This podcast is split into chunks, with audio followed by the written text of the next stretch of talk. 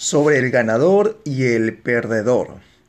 Cuando un ganador comete un error, dice, yo me equivoqué. Cuando un perdedor comete un error, dice, no fue mi culpa.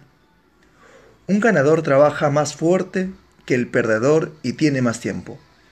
Un perdedor está siempre muy ocupado para hacer lo que es necesario. Un ganador enfrenta y supera el problema.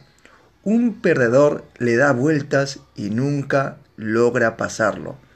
Un ganador se compromete. Un perdedor hace promesas. Un ganador dice, yo soy bueno, pero no tan bueno como me gustaría ser.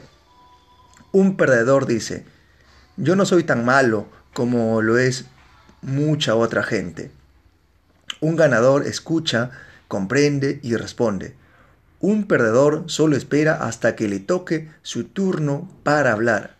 Un ganador respeta a aquellos que son superiores y trata de aprender de ellos.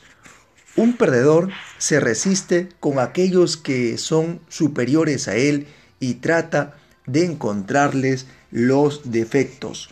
Un ganador se siente responsable por algo más que su trabajo solamente. Un perdedor no colabora y siempre dice, yo solo hago mi trabajo. Un ganador dice, debe haber una mejor forma de hacerlo. Un perdedor dice, esta es la manera en que siempre lo hemos hecho.